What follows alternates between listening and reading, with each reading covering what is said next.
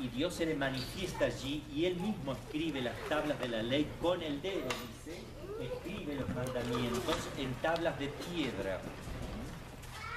Para corazones de piedras, tablas de piedras.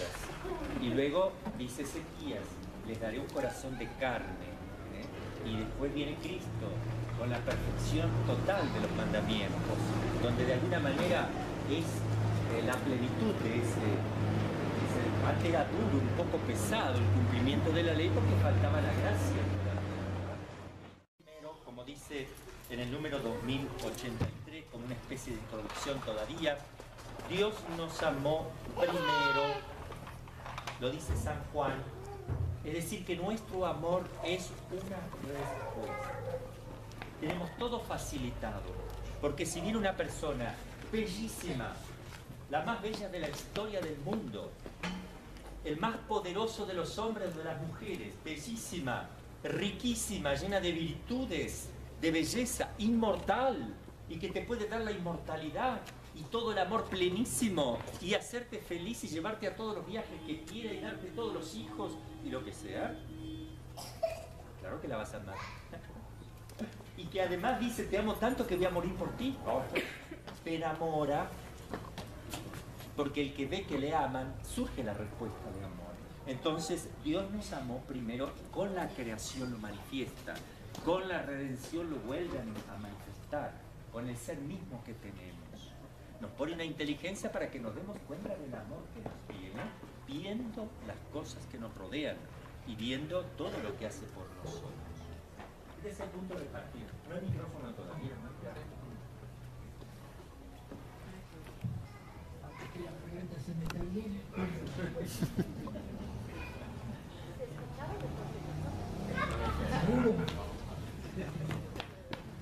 Bueno, el primer mandamiento.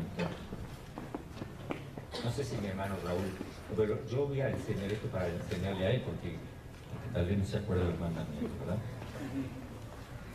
Entonces, ¿cuál es el primero? Escucha Israel. No, no. Eso es lo que se requiere cuando Dios habla. Escucha Israel.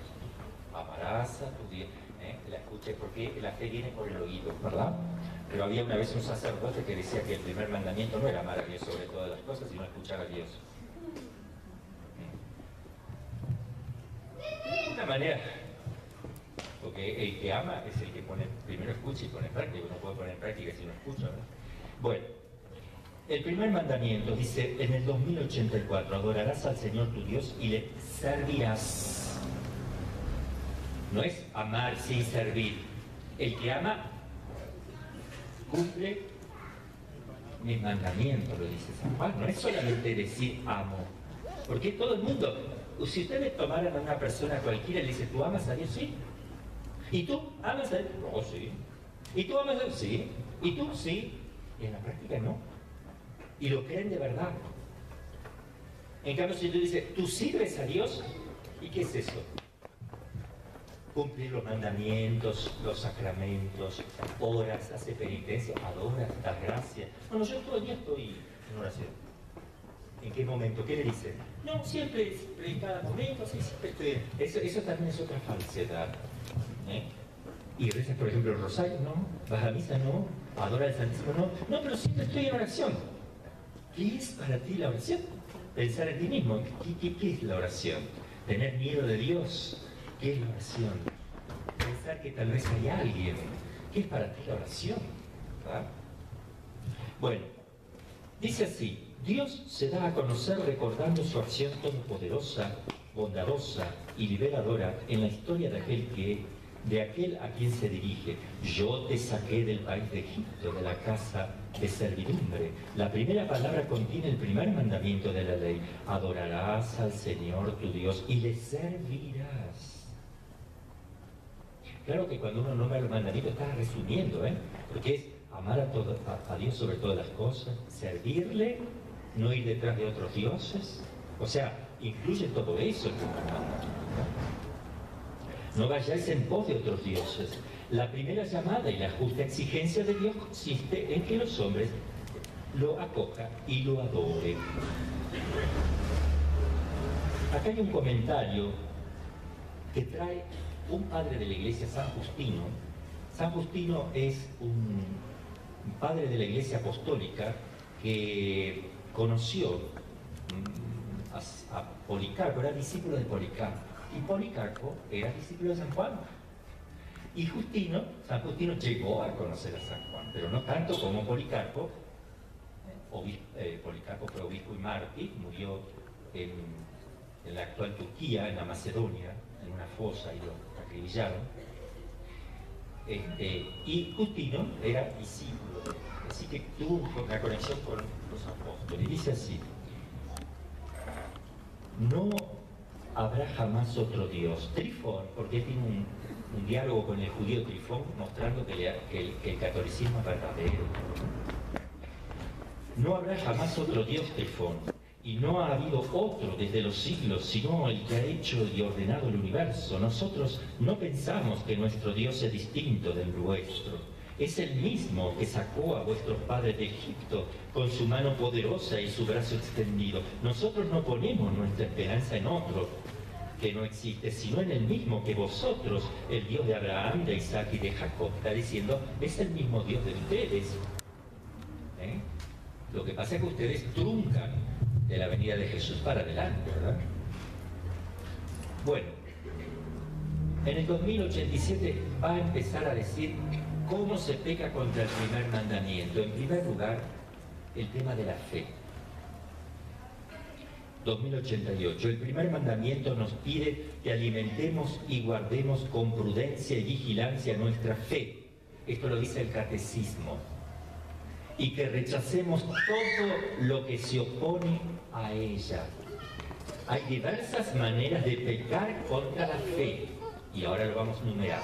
Es decir, si una persona peca contra la fe, peca contra el primer mandamiento. Si una persona no se preocupa por repasar, profundizar la fe, peca. Ya van a ver. Y muchos eso no lo saben. ¿Profundizas tu fe? ¿Estudias? ¿Buscas conocer a Dios cada vez? Sí, o sea, hace como 10, yo cada 10 años leo un poco la Biblia. No, no, no, no.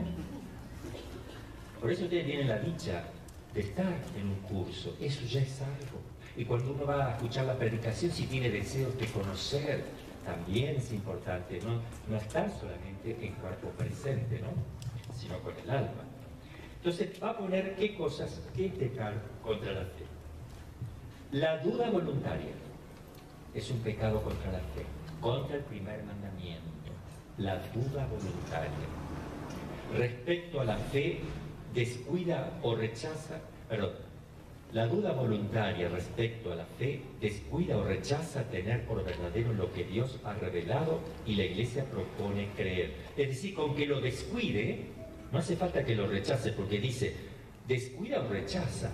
Con que descuide ya tener al verdadero Dios, ya está faltando la fe. Sigo. La duda y la voluntaria, ¿eh? yo lo hago sé y lo hago igual.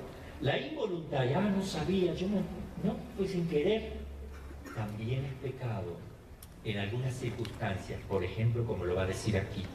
La duda involuntaria acerca de las cosas de la fe designa la vacilación en creer, la dificultad de superar las objeciones con respecto a la fe o también la ansiedad suscitada por la oscuridad de esta. Si la duda se fomenta deliberadamente, puede conducir a la ceguera del espíritu. Entonces hay una duda voluntaria y una involuntaria. Yo digo, ahí está la imagen de la Virgen, pero ¿se podrá venerar una imagen? No, porque parece que, la rechaza. Yo, yo, yo creo que no, porque si, si ya me pongo a pensar así, estoy razonando yo y estoy, por ese razonamiento haciendo, estoy rechazando la fe de la iglesia, porque lo estoy racionalizando. a ver si se puede, eso no es fundamentar la fe, sino racionalizarla, a ver si me convenzo naturalmente de lo que la iglesia me está enseñando en el orden sobrenatural. Sí, hermanita, ¿qué me dice?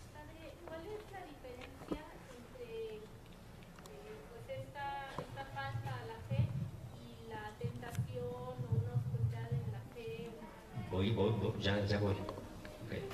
Esa es la voluntaria.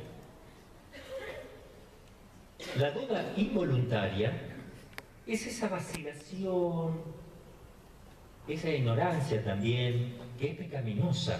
Si una persona católica pasa delante del Santísimo así caminando y no se da cuenta que está ahí Jesús presente y él es católico bautizado, hizo su, hizo su catecismo y nunca se preocupó por saber qué tiene ahí, aunque en ese momento él no está haciendo las cosas voluntarias, hay lo que se llama un pecado voluntario y causa, en la causa por el cual él es un ignorante.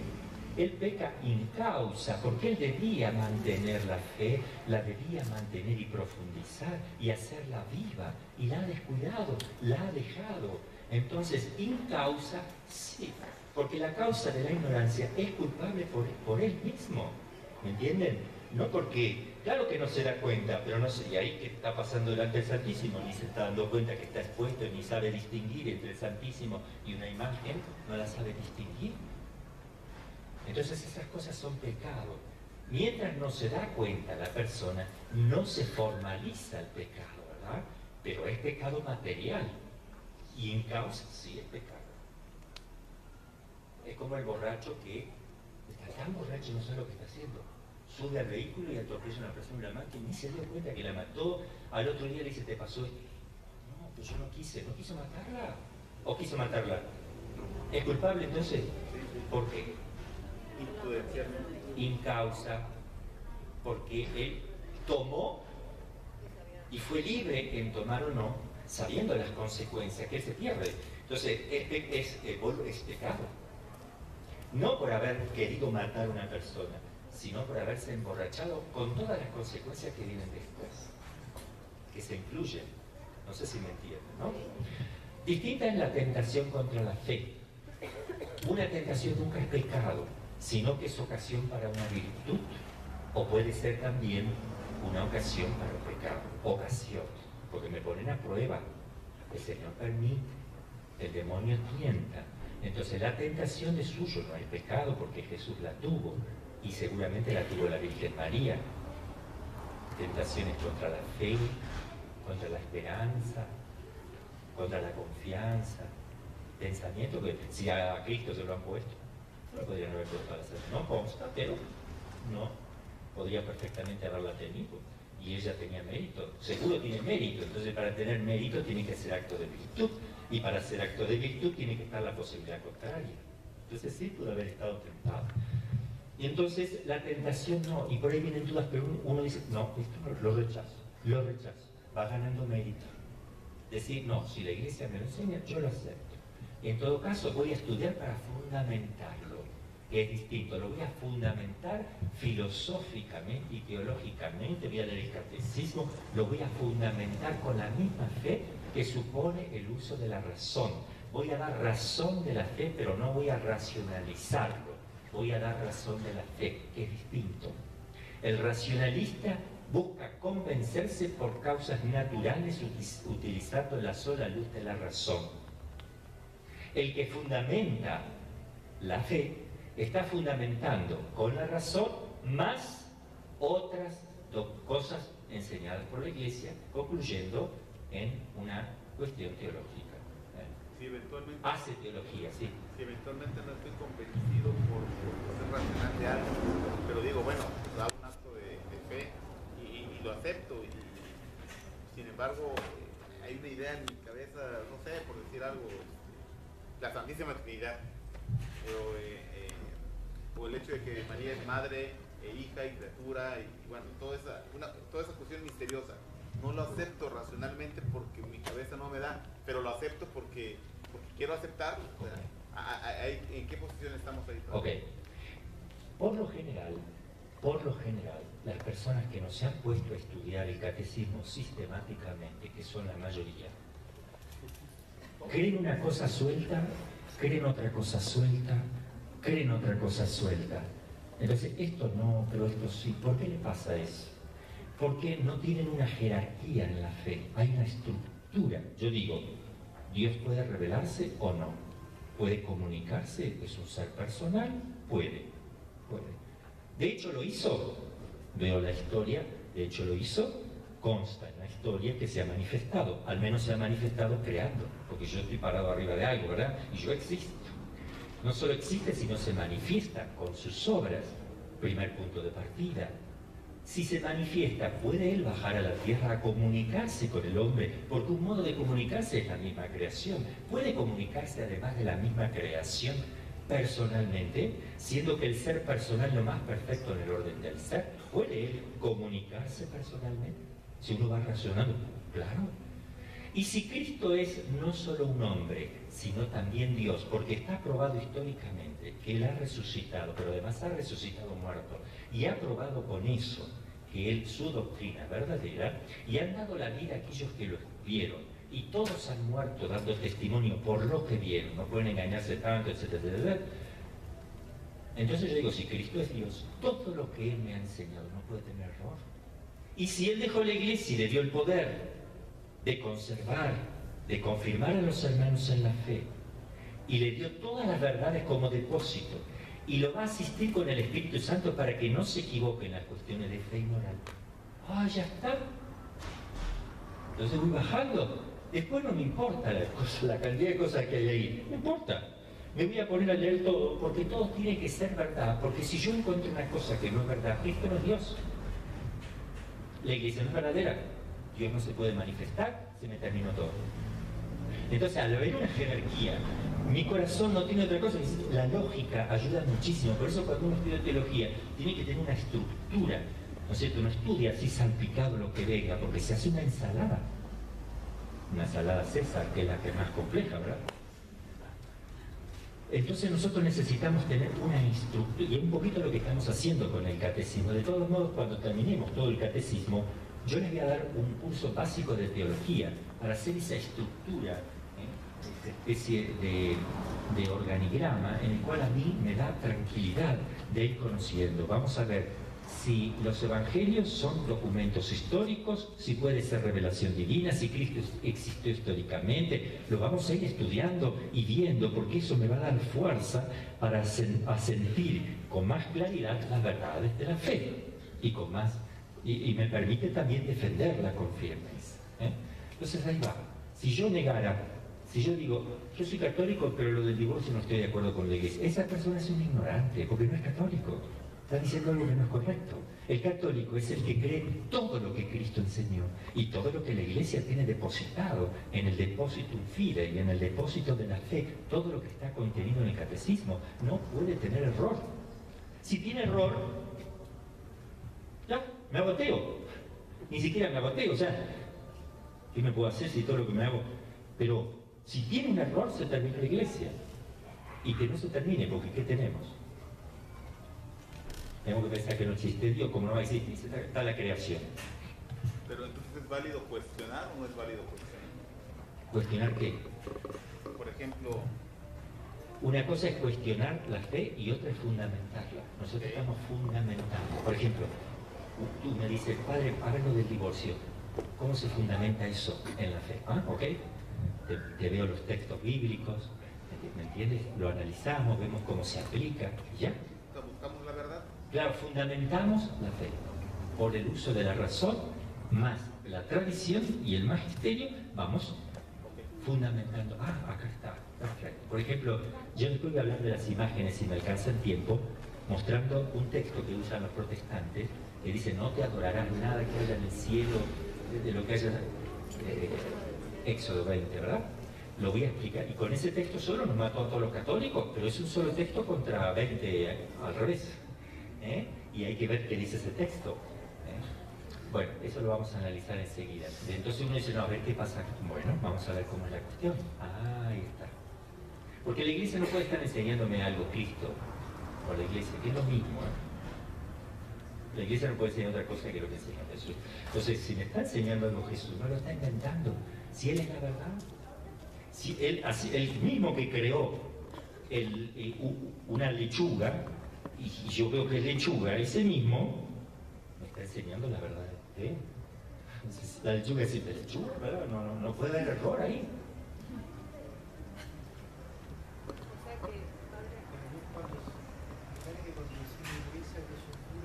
Ah, sí, no, ya vimos el tema de la iglesia, ¿verdad? La iglesia no es, no es el Papa solamente, ¿verdad? Estamos hablando de la institución divina de la cual el Papa es la cabeza, ¿eh? todo el depósito de la fe.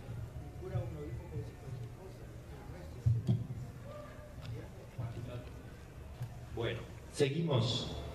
Yo tengo llevamos dos años y medio, yo tengo entendido que ya saben el tema. La incredulidad el 2089. La incredulidad es el menosprecio de la verdad revelada o el rechazo voluntario de prestarle asentimiento. Es decir, y aceptarlo, quiere decir, prestar asentimiento quiere decir aceptar. Entonces, ¿a qué le llamamos incredulidad? ¿El menosprecio de la verdad revelada o el rechazo voluntario de prestarle asentimiento? Uno dice, no, no, en esto yo no estoy de acuerdo con la iglesia. Tiene que ser de moral o de fe, ¿eh? Yo no estoy de acuerdo con el Papa Francisco porque él es hincha de San Lorenzo. Y Almagro, él este, se cluba, yo no soy de San Lorenzo. Pero eso no tiene nada que ver con la filama. Uno puede estar opinando distinto, no hay problema. Le puede gustar los zapatos de otro color, no hay problema. Eso no es cuestión de fe moral, ¿entienden? Sí. Entonces, cada vez que uno le, digamos, con una persona le dice, es necesario que creas en Cristo, que es el Hijo de Dios que vino a salvarte, ya le presentó esa verdad de fe y la persona dice, no, no quiero creer, no, no me convence. Bueno, es, es la incredulidad. Entonces ahí esa persona está pecando porque ya se le presentó la fe.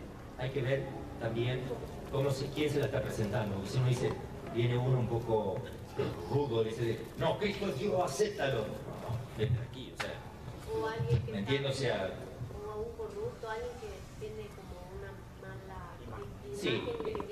Eso lo juzga Dios. Uno va y le enseña a quien pide, le enseña la verdad de la mejor manera, el otro es libre de aceptarla o no aceptarla. Si no la acepta, puede ser varias posibilidades. Una, que yo se la haya propuesto mal.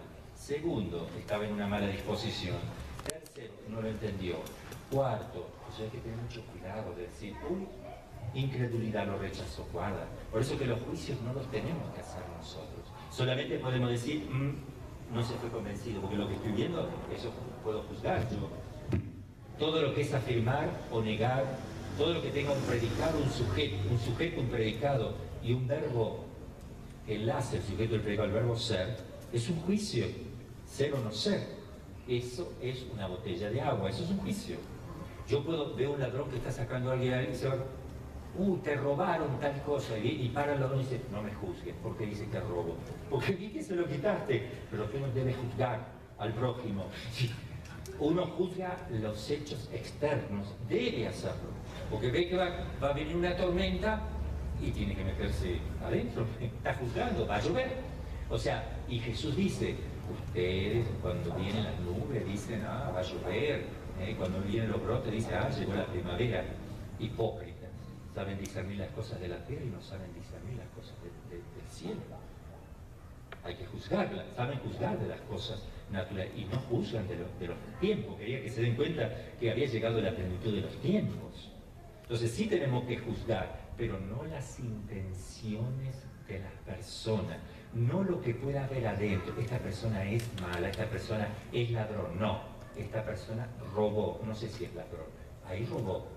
Porque el ladrón es el que desea seguir haciendo, robando. En cambio, el que robó no necesariamente es ladrón, si inmediatamente se arrepiente, porque ya no lo es, porque su corazón no lo quiere ser y se va a confesar. Entonces, robó, pero no es ladrón, no le puedo poner un cartel. En cambio, si sigue haciéndolo, dice, no, no, yo voy a seguir haciéndolo. Entonces sí es ladrón, porque mientras él tenga esa disposición en el corazón, sí, pero nadie sabe lo que está en el corazón. Por eso uno puede decir, esta persona robó, tenga cuidado, padre, vivimos acá, porque esta persona lo hemos visto robar, punto. No está mal eso. Yo no puedo decir, es un ladrón, tal vez se arrepintió, bueno, pero voy a tener precaución. En fin, eso hay que tener mucho cuidado, porque sí, una mamá debe juzgar cosas de sus hijos. Mm, ¿En qué andas tú? Te veo la carita, ¿me entienden? No es juzgar el interior de las personas, sino hacer discernimiento, que es otra cosa que estamos obligados a discernir para actuar. Son dos cosas distintas, ¿verdad? Porque se ha hecho mucho daño con todo, para los dos lados. Uno porque se juzga todo al interior. Y otro porque al final uno dice, ah, no sé. Y Obama ahora dijo que, que puso el aborto. Ah, yo no puedo decir nada de Obama. Y los homosexuales que están haciendo una campaña para... Ah, no juzguemos. ¿Qué? Estamos juzgando que esa campaña es perniciosa. Yo no voy a juzgar el interior, pero el acto externo es una aberración. Esta ley es una aberración, claro, y quien la dictó ha cometido un, un acto aberrante. Claro. Y hay que denunciar. Los profetas denunciaban en nombre de Dios las cosas, los actos exteriores. Y los actos exteriores hay que darlos a conocer solo y exclusivamente cuando ponen peligro el bien común, si no, no se los puede dar a conocer. Si yo veo que una persona le fue infiel a su esposa, puedo ir a corregirlo libre eh, personalmente. Pero no puedo ir a decirle, ¿sabes que vi tal persona? Ah, ven, ¿sabes que vi a tal persona? ¿Sabes que vi? Porque eso se llama como. No, no, no. Teológicamente, ya lo vimos, difamación. Es algo verdadero que se hace conocer sin necesidad y va en contra de la fama, difamación, la fama mala del otro se extiende. El pecado mortal si la cuestión es grave. Siendo verdad, ¿eh? Tengan cuidado con eso. Y no siendo verdad, calumnia. Y si uno está dudando y lo afirma igual, ¿cómo se llama? Juicio temerario. Ok, seguimos. La incredulidad es el menosprecio de la verdad revelada o el rechazo voluntario de prestarle asentimiento. Se llama herejía porque hay algunos sacerdotes también que afirman cosa que no es correcto. Lo debo decir porque es así. Que ya no hay que hablar de herejía, de apostasía, que son palabras. El catecismo son palabras teológicas, no las podemos dejar. No hay otra palabra para expresarlo. Por eso el catecismo lo usa lo usa la iglesia, está en el código de derecho canónico, y dice así, se llama herejía la negación pertinaz. ¿Qué quiere decir?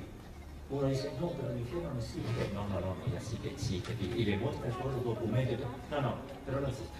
Eso es pertinaz. Y a pesar que sabe que sí, a pesar de que le mostraron, él sigue en su camino. Entonces se llama herejía porque ya no es involuntario y ya no es ignorancia. Entonces hay herejía. Eh, después de recibir el bautismo, ah, tiene que estar bautizado para que se le llame de, decirle hereje. ¿eh? Si no, no es hereje, simplemente está en un error.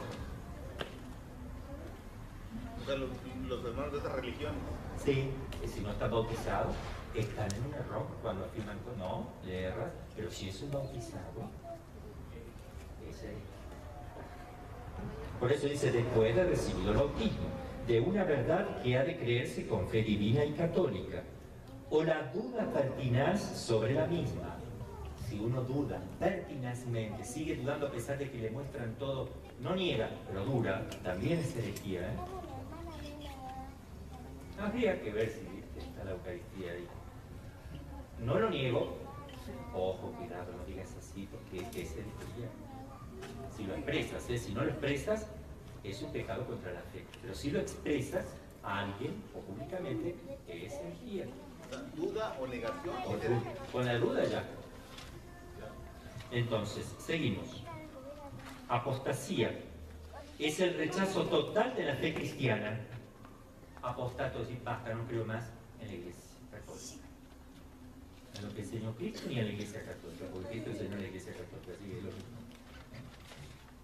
El cisma, rechazo de la sujeción al, sumo pontífice o de la comunión con los miembros de la iglesia a él sometidos. De nada. El cisma entonces es, si yo no le hago caso al obispo en una cuestión de fe o moral, sabiendo, etc., y le desobedezco, estoy cayendo en cisma. No estoy enseñando algo malo, por tanto no es herejía algo que no sea correcto, pero simplemente me sustraigo a la, jerarquía. Soy sismático. O, al Papa, como dicen algunos, el Papa no es verdadero. Fíjese lo que dicen algunos, perdón, no acá justo. El Papa no es el Papa verdadero, el Papa es falso. Si el Papa fuera falso y no fuera verdadero, ya había fallado. La infabilidad, ¿verdad? Primero, porque estaba Ratzinger, que era el Papa también en la elección, ¿verdad? Y él, lo que dicen, este, que ya no era verdadero desde Pablo VI, imagínense. Bueno, lo, lo dejamos que se va a hacer muy largo. Pero, pero, padre, pero ah, luego hay obispos que, que dicen cosas contrarias. entonces- Ah, no, no. Si mi obispo dice algo contrario a la, al Papa o al Magisterio, yo no puedo seguirlo. Porque, o sea, no estoy, en una palabra no estoy haciendo nada porque el obispo es el que se corrió. Él es el cismático. Yo sigo con el Papa. Lo lamento. De ahora en más, tú vas a tener que absolver a las personas que están juntadas, me dice el obispo. supongamos. Igual y le das la comunión. No, señor. Si usted me obliga a hacer eso, voy a escribir a Roma. Porque me está llevando, él está cometiendo un pecado gravísimo y me está indu- induciendo a mí hacerlo. No, yo tengo que escribir a Roma y denunciar, porque él se está apartando de la Iglesia Católica, ¿me entienden? En cuestiones de fe y moral, atención, ¿eh? No las opiniones de opiniones que va a tener el Papa, el, obispo, que son cuestiones de, administración apostólica, de, de, la pastoral, eso puede variar, no hay ningún problema. En cuestiones de fe y moral. Ok. Seguimos.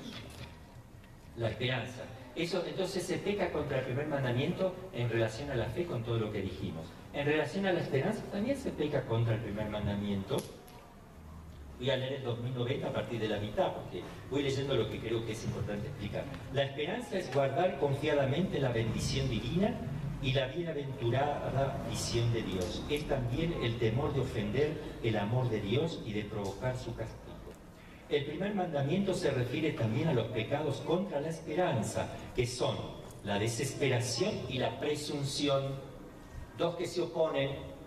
Tú puedes pecar si eres, si te desesperas. Desesperanza. No tienes esperanza de eternidad, ni de vencer un pecado, ni de que Dios te ayude, ni de la gracia divina. Todo eso es desesperanza, que tengo mucho que pecar contra el primer mandamiento. Además de ser un pecado contra la esperanza, toca el primer mandamiento. Y la presunción es al revés, vamos a leerla.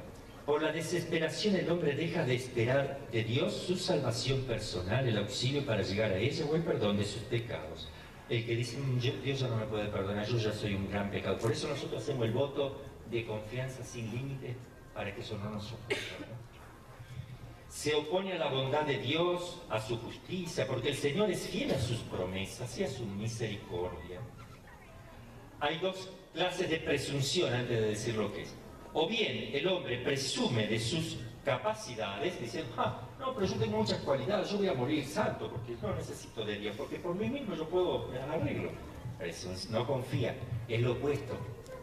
No desespera que se va a salvar, no, estamos convencidos, pero sin la ayuda de Dios presunción. Esperando poder salvarse sin la ayuda de lo alto. O bien presume de la omnipotencia o de la misericordia divina, esperando obtener su perdón sin conversión y la gloria sin mérito. El que dice, Dios me perdona igual, ya me va a perdonar, me va a dar una palmadita, me va a decir, ah, si Dios es bueno. Eso es pecado presunción, es. Se atenta contra el primer mandamiento.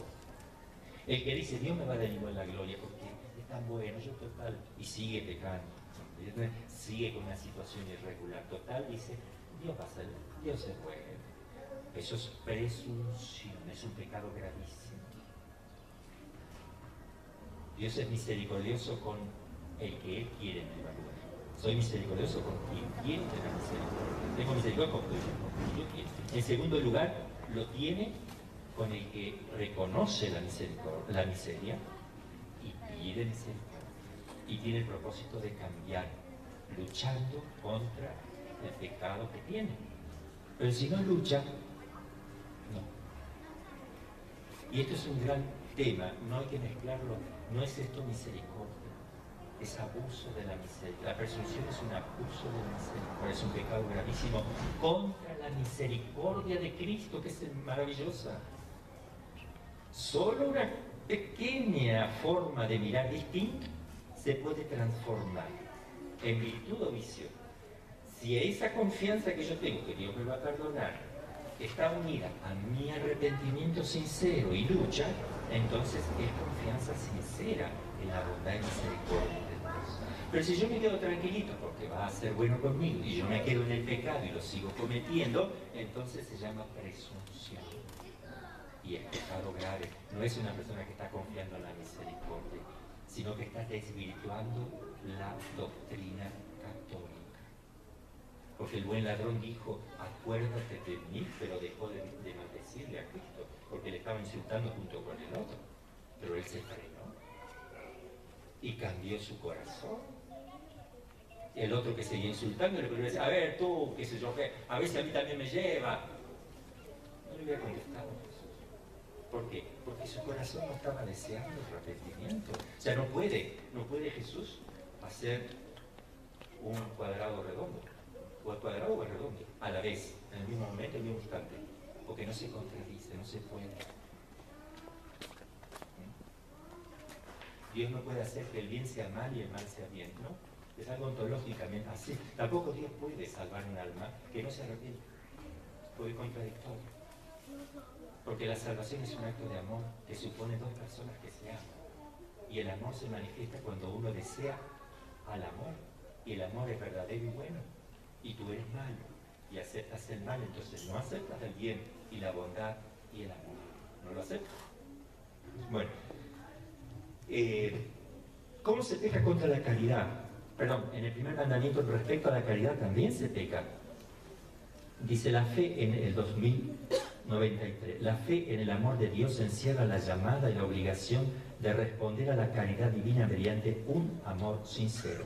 El primer mandamiento nos ordena amar a Dios sobre todas las cosas y a las criaturas por Él y a causa de Él. Hay personas que dicen, yo estoy enamorada de las cosas de Dios. Claro, estoy locamente enamorada de mi gato. Pero no ama al prójimo. Hay un desorden total. Y no ama a Dios tampoco, porque ni cumple los mandamientos, pero está enamorada del gato. Y dice, no, la creación, la naturaleza. El Papa Francisco, justamente, con la encíclica que hizo, quiere primero mostrar que nosotros tenemos que cuidar la naturaleza, porque Dios dijo, ¿eh? este, le, le mandó a Adán y Eva crecer y multiplicar, dominar la tierra, dominarla significa darle un correcto uso en orden a Dios. No es un dominio despótico. Y entonces tiene que gobernar y administrar una maravilla que Dios le ha concedido. Entonces, nosotros tenemos que respetar la naturaleza, amarla y quererla, porque en ella se refleja el amor de Dios. No porque ellas sean Dios, no porque mi amor vaya a terminar en ello, porque eso me aparta de Dios, sino que esas cosas son puentes, son escaleras. El gatico ese, el gatillo, es un escalón para amar a Dios. No es un elemento para que yo me quede con él y no piense. Como el español que entró a un banco a robar, todo encapuchado, ¿verdad? Un gallego entró todo encapuchado. Y entró y dijo, me dan el dinero o aprieto el gatillo. Y venía con un gatito. Claro, todos los del banco eran esos apegados al rey. Entonces vino bien el Papa con esa encíclica, primero dice a todo el mundo, ojo, la iglesia nunca rechaza el orden natural, nunca rechazó la, creación, siempre amó San Francisco, se santificó porque encontró a Dios en la creación. Entonces dice, cuidado, el ecologismo es las cosas creadas sin Dios. El amor a la ecología y al orden es hacerlo por Dios, amar y encontrar a Dios en ello, ¿no? La ecología y el ecologismo son dos cosas distintas. El ecologismo es un movimiento que busca las cosas naturales por ellas mismas. ¿eh?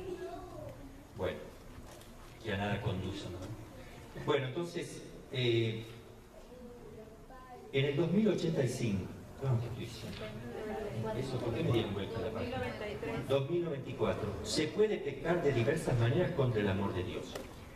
Primero, la indiferencia descuida o rechaza la consideración de la caridad divina, desprecia su acción preveniente y niega su fuerza. La indiferencia el que no le importa nada de las cosas de Dios, del prójimo, de nada. Indiferencia, eso es un pecado, porque en el prójimo está la imagen y semejanza de Dios también. Por eso nos conecta con el primer mandamiento, porque Dios está en el prójimo. La ingratitud peca contra el primer mandamiento a través de la virtud de la caridad o de la falta de virtud de caridad. La ingratitud omite o se niega a reconocer la caridad divina y devolverle amor por amor. Por eso no podemos salir de comulgar sin hacer al menos un poquito de acción de gracias. Cada vez que recibimos un don, acá venimos a tener clase, nosotros terminamos dando gracias a Dios. Por eso terminamos siempre con una oración. La tibieza es un pecado que va contra el primer mandamiento, la tibieza. Y uno diría, ¿pero qué tendrá que ver la tibieza? Es falta de amor. ¿Y por qué? Porque tú no estás amando a Dios con todo tu corazón, por eso no tibio. Y por eso te vomitaré de mi boca. La tibieza es una vacilación o negligencia en responder al amor divino. Puede implicar la negación a entregarse al movimiento de la caridad. Cuántos pecados que están relacionados con el primer mandamiento. Otro, la seria. Yo prediqué sobre la seria, ¿no? La seria o pereza espiritual, no física, una pereza espiritual. Y pereza de amar, pereza de conocer a Dios, pereza de practicar las virtudes, pereza de hacer actos de fe. La asedia, pero la asedia es más que pereza espiritual, ¿eh? Es tristeza, porque acá dice, o pereza espiritual, llega a rechazar el gozo, rechaza el gozo que viene de Dios. ¡Qué barbaridad, terrible! Y a sentir horror por el bien divino y el bien ajeno. El odio a Dios tiene también otro, el odio a Dios, tiene su origen en el orgullo, se opone al amor de Dios cuya bondad niega y lo maldice, porque condena al pecado e inflige penas.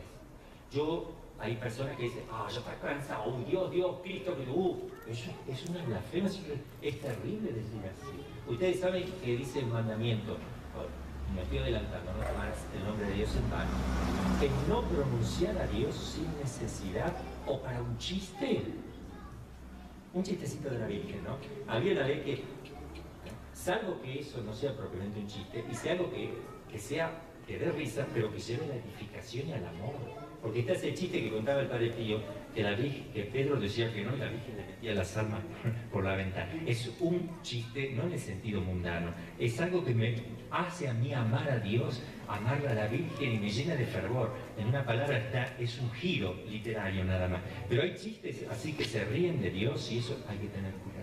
No reírse, decir, no, no me toques lo sagrado. No diga, ay Dios, me di un martillazo en el dedo, ay Dios, porque eso es tomar el nombre. ¿eh?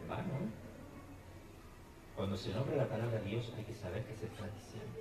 Si yo nombro a mi mamá, sé lo que estoy diciendo. ¿eh?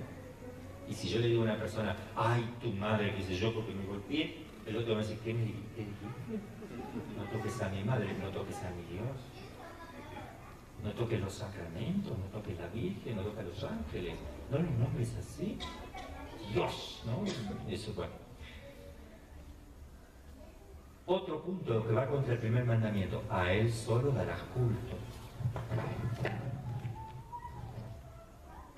Las virtudes teologales de fe, esperanza y caridad informan y vivifican las virtudes morales. ¿Cuáles serán las virtudes morales? Prudencia, Templanza, fortaleza. justicia y fortaleza. Prudencia, justicia, fortaleza, templanza. ¿eh? Entonces, ¿qué hacen las virtudes cardinales que son las, eh, las teologales que recién vimos? Dice que informan y vivifican las demás. Y aparece ahora el tema de la adoración. Miren lo que tenemos que ver. La adoración, la oración, el sacrificio, promesas y votos, eh, el deber social de la religión, la superstición, la idolatría, la adivinación, la magia, la irreligión, los maleficios, como los nombra, el ateísmo, la simonía, el sacrilegio, un montón de cosas. Está todo relacionado con el primer mandamiento. Y uno no se da cuenta. ¿Y si qué puedo decir del primer mandamiento? Van a ver ahora la superstición, la cantidad de cosas. Cuando veamos magia negra, eh, culto vano, eh, eh, creencia en horóscopos, está todo acá, todo está acá. Todo entra dentro del primer mandamiento. Adoración. La adoración es el primer acto de la virtud de la religión. Adorar a Dios es reconocerlo como Dios, como creador y salvador, Señor y dueño de lo que existe, como amor infinito y misericordioso. Sigo abajo. Adorar a Dios es reconocer con respeto y sumisión absolutos la nada de la criatura. ¿Cómo hago yo para adorar a Dios? A ver, según lo que estamos viendo. Adorar es el primer acto de la... Adorar a Dios es reconocerle como Dios, creador y salvador. Pero también es reconocerse uno como nada. Porque si uno dice, no, no, yo también soy algo, entonces le estoy quitando algo a Dios. Pues yo soy algo y Dios es algo, no somos algo, ¿entienden?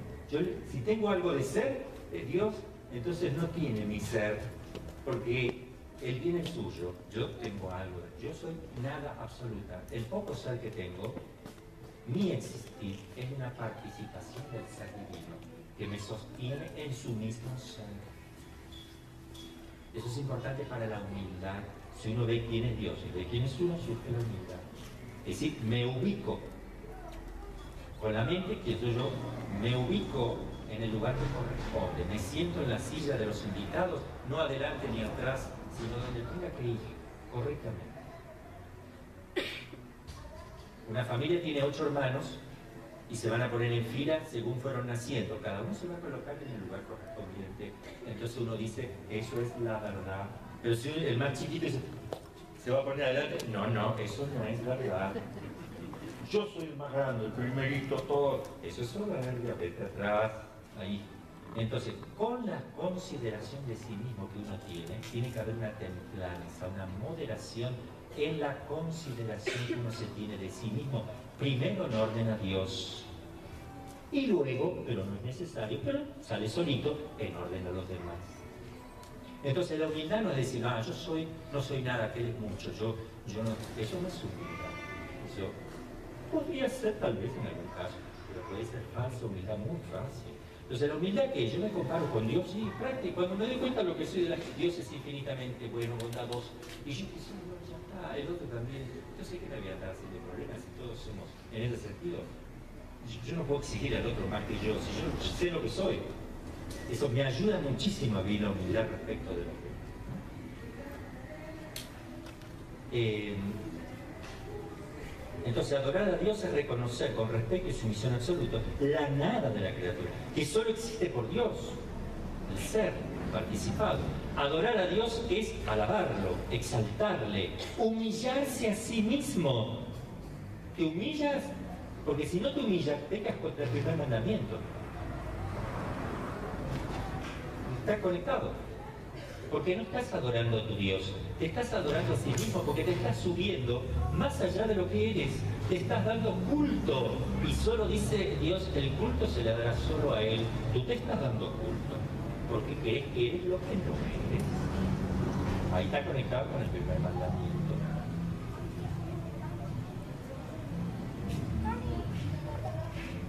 Eh, adorar a Dios es alabarlo, exaltar y humillarse a sí mismo como hace María el, el magnífica, confesando con gratitud que Él ha hecho grandes cosas y que su nombre es santo. La adoración, la adoración del Dios único libera al hombre del repliegue sobre sí mismo, de la esclavitud del pecado y de la idolatría del mundo. Otro tema, la oración. Si yo no oro, tengo contra el primer mandamiento. Los actos de fe, esperanza y caridad que ordena el primer mandamiento se realizan en la oración. Porque si yo creo, si yo espero y si yo amo, tengo que orar. Me pongo en comunicación con eso que, con el celeste que me, me promete la salvación, que me ama por la caridad y me da a conocer quién es por la fe. La, elevación del espíritu hacia Dios es una expresión de nuestra adoración a Dios. Oración de alabanza, de acción de gracias, de intercesión y de súplica. Alabanza no es lo que uno cree, porque normalmente se ha cambiado el contenido. Se dice oración de alabanza. Hay batería, hay guitarra. Vamos a hacer oración de alabanza. Y eso no, sale corriendo uno de ahí, ¿no? Eso no es la alabanza. Hay que tener mucho cuidado. Ahí se está buscando el hombre a sí mismo porque le gusta ese hermoso. Ellos se está lavando a sí mismo, está pasando un rato de diversión. ¿Qué está haciendo ahí? Cuidado con eso. Ustedes escuchen el gregoriano y escuchen esa batería y ponen un gregoriano abajo y ustedes dicen, ¿qué estamos escuchando? ¡Qué aburrido! Claro, porque estás alimentando tu sensibilidad. Es para ti todo eso. No era para Dios, era para ti. Claro, te lo estabas pasando bien. Te estabas tomando la Coca-Cola para ti. El culto es para Dios, no para ti. Y la liturgia es para culto a Dios, no culto para ti. La liturgia se hace para Él, para adorar, alabar, glorificar, darle gracias a Él, como Él quiere. ¿Cómo quiere Él? Como se lo enseña la iglesia. ¿Está bien? Veremos qué dice la iglesia. Sí. Padre, entonces, o sea, porque sí, a- hace tiempo nosotros estuvimos lo que es renovación y es lo que usted dice es, es cierto, ¿no? Que la alabanza tiene que haber este ruido, o sea, sentir. Sentir Pero ruido. entonces, ¿de dónde viene esta, esta distorsión? Porque De los pentecostales protestantes. Se metió. o sea, se metió en, el- en ese aspecto. de- Porque hay, hay carismáticos buenos. Yo he conocido en Italia movimientos carismáticos que hacen alabanza. ¿Saben cómo? Cantando canciones de el gregoriano, rezando el rosario ante el Santísimo. Nada de levantar brazos, aplaudir y meter batería. No. En el silencio, el Espíritu Santo es silencio. Acuérdense un poco cuando el profeta Elías subió al monte Carmelo, que Dios se le quiso manifestar, ¿verdad? Este, y había una tormenta y en la tormenta no estaba, había ruido y el trueno y no estaba allí, pero después vino una brisa suave y ahí estaba está. El gregoriano, muy lindo, hermano. Oiga, padre, pero entonces, e- e- el tema de, de los carismáticos, ¿por qué se distinguen como carismáticos? No? El carismático es el que cree en los carismas del Espíritu Santo, sabiduría, entendimiento, ciencia, consejo, fortaleza, piedad y temor de Dios. Que son, en el- eso está en el plano ordinario, es sobrenatural, pero está prometido a todos los hombres que ejercen la- las virtudes a fondo. Una persona que vive de las virtudes cristianas, viene el Espíritu Santo con sus siete dones a fortalecer. Luego vienen los dones gratis, lo- lo- los dones gratuitos, que se llama gracia gratitate, que no se le da a cualquiera, sino solamente a alguno en algunas circunstancias, no para sí, sino para el servicio de la iglesia, que no santifican a quien lo tienen, sino a la comunidad. Entonces no hay que desearlos ni buscarlos. Si se lo da Dios, hacer buen uso de ello. Y la característica de que el que tiene realmente un don extraordinario es la humildad y la obediencia. Enseguida calla, enseguida va a su director y a su párroco, le dice me sucede esto a su director, el director, y está bajo la obediencia y la humildad, no lo proclama, porque Dios no le da algo a quien lo va a destruir. El que va a proclamar se está destruyendo. Porque el proclamar es como decir, yo tengo esto, soy santo. No, el que tiene un don extraordinario, una gracia gratuitamente, no es porque sea santo, sino es para que ayude con eso a que los demás se santifiquen nada más. Ni siquiera lo está santificando a él. Pero en ese, en ese día, padre, todos los santos han sido carismáticos. No todos han tenido gracia gratuita, porque están, por ejemplo, están los, todos los santos han tenido virtudes heroicas. O sea, humildad y... Sí, todos han tenido la plenitud de los dones del Espíritu Santo. Tienen virtud heroica, quiere decir que el Espíritu Santo hace que los actos que son humanamente realizables hasta donde humanamente puede llegar el hombre se convierte en el heroico porque hay una acción especial del Espíritu Santo a través de los dones que eleva esos actos a un nivel que no puede el hombre por sus solas fuerzas. Por eso cuando la iglesia va a canonizar a alguien, se fija si hay virtudes heroicas, nada más. No se fija si hubo milagros en vida, ni se fija si hubo bilocación o si se resucitó muerto. Eso no se fija la iglesia.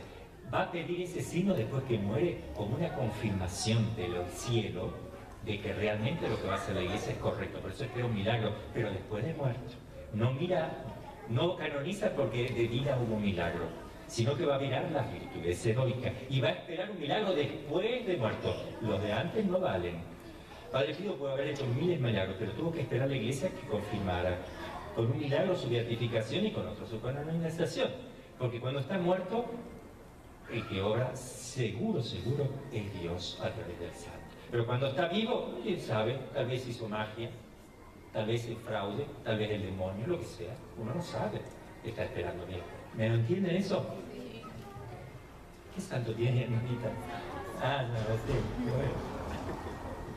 Eh, estamos en la oración. La oración es una condición indispensable para poder obedecer a los mandamientos de Dios. Porque es preciso orar siempre sin desfallecer, si no, no se puede cumplir los mandamientos. Por tanto, se pecaría contra el primero también si uno no reza, porque no puede cumplir el primero. Ya no lo está cumpliendo si no reza. Bueno, el sacrificio. Eh, vamos a dar un requerito, después nos metemos con la magia negra, todo esto, y vamos a leer el de las imágenes acá que me traje un tratadito para hacerle si es que llegamos, ¿verdad? 10 minutos de lección. Formalmente tiene que haber advertencia de la iglesia y una proclamación pública. Si uno no es hereje, apóstata o cismático, ¿eh? Eh, tiene que haber una advertencia del obispo, una cosa así no va a ser pública. Les digo, y, ese pecado lo quita solamente el obispo, tiene que absolver, no el cura, sino más porque son reservados esos pecados. Pero a ustedes si les pasa eso, no se asusten, ¿eh? Todo puede ser confesado con cualquier cura de nosotros y no es que son herejes así, digamos, estrictamente, aunque tengan algún pecado de herejía propio o de cisma o de apostasía. Les aviso por si tienen duda interna, van a empezar a decir, bueno, me tengo que confesar de esto y de aquello. de aquello". O sea que la herejía y la apostasía es proclamación pública. Pública, lo pública y pertinaz. Es decir, como yo les dije recién, que lo de que habiéndosele advertido, que sabe, sin embargo, lo sigo enseñando. Por ejemplo, hubo un obispo en Monterrey que dijo que, que el matrimonio entre homosexuales debería ya probar. Que es profético. Bueno, ¿Perdón? sí. Que, que es profético ese. Algo, algo así dijo. Bueno, la iglesia le, se le avisa y dice, mire, retrátense. No, no, yo lo que, pero por favor hágalo. Y le, le pide y no lo hace, ahí él mismo se excluye. Y la iglesia decreta, este obispo se ha excluido por sí mismo, en sí. Ok. ¿Se entiende? Sí, claro. No lo expulsa. Primero hay aviso, hay aviso. Bueno, el sacrificio 2099 es justo ofrecer a Dios sacrificios en señal de adoración y de gratitud, de súplica y de comunión. Toda acción realizada para unirse a Dios es- en la santa comunión y poder ser bienaventurado es un verdadero sacrificio. El sacrificio exterior para ser auténtico debe ser expresión del sacrificio espiritual. Mi sacrificio es un espíritu contrito. Bueno, ¿qué quiere decir aquí? Que lo más importante del sacrificio es el que hizo Jesús a su Padre por nosotros y que se renueva en la Santa Misa, en el sacrificio, en el cual hay también un precepto que dice oír en misa entera todos los domingos y, y fiestas de guardar o fiestas de precepto, ¿verdad? Entonces, ¿por qué? Porque es el sacrificio por excelencia. Quien no asiste al sacrificio no le da el culto debido a Dios, peca contra el primer mandamiento, además del precepto. Promesas y votos. Nosotros vamos a hacer votos, ustedes también pueden hacer votos, ya nos vamos a preparar para eso. ¿Qué es un voto? Pueden hacer dos votos a la misericordia de confianza plena y al corazón inmaculado de servicio, reparación, disponibilidad hacia ella y de darla a conocer. Y entonces primero va a, va a hablar de las promesas y luego de los votos. En varias circunstancias el cristiano es llamado a hacer promesas a Dios. ¿Se pueden, Padre, hacer promesas? Acá vamos a ver. ¿Se puede hacer algún voto? ¿Y qué pasa si no se cumple la promesa, etcétera? El bautismo y la confirmación, el matrimonio y, el y la ordenación las exigen siempre. Por devoción personal el cristiano puede también prometer a Dios un acto, sí se puede prometer cosas, una oración, una limosna, una peregrinación, sí se puede, con prudencia, y cuando es cosa grande se le pide el discernimiento, la autorización a algún sacerdote para no cometer una imprudencia, porque sí o sí hay que cumplirla, la promesa, el voto mucho más aún. Obliga bajo pecado grave el voto, pecado grave. ¿eh? La promesa puede ser grave o leve, depende qué tipo de promesa. Eh, por devoción personal, el cristiano puede también prometer a Dios un acto, una oración, una limosna, una peregrinación, etc. La fidelidad a las promesas hechas a Dios es una manifestación de respeto a la majestad divina y de amor hacia el Dios fiel. Si uno no cumple una promesa, peca contra el primer mandamiento si la promesa fue hecha a Dios. El voto, es decir, la promesa deliberada y libre hecha a Dios acerca de un bien posible y mejor debe cumplirse por la virtud de la religión. El voto es un acto de devoción en el que el cristiano se consagra a Dios o le promete una obra buena. Por tanto, mediante el cumplimiento de sus votos, entrega a Dios lo que le ha prometido y, consagrado. Los hechos de los apóstoles nos muestran a San Pablo cumpliendo los votos que había hecho. Fue nazareno el voto de no tomar vino, ¿verdad? Y de raparse también por un tiempo. Por eso yo estoy sin pelo, haciendo voto involuntario. La Iglesia reconoce un valor ejemplar a los votos de practicar los consejos evangélicos. Aquí ella habla de los votos de los religiosos. Miren la importancia de un voto. ¿eh?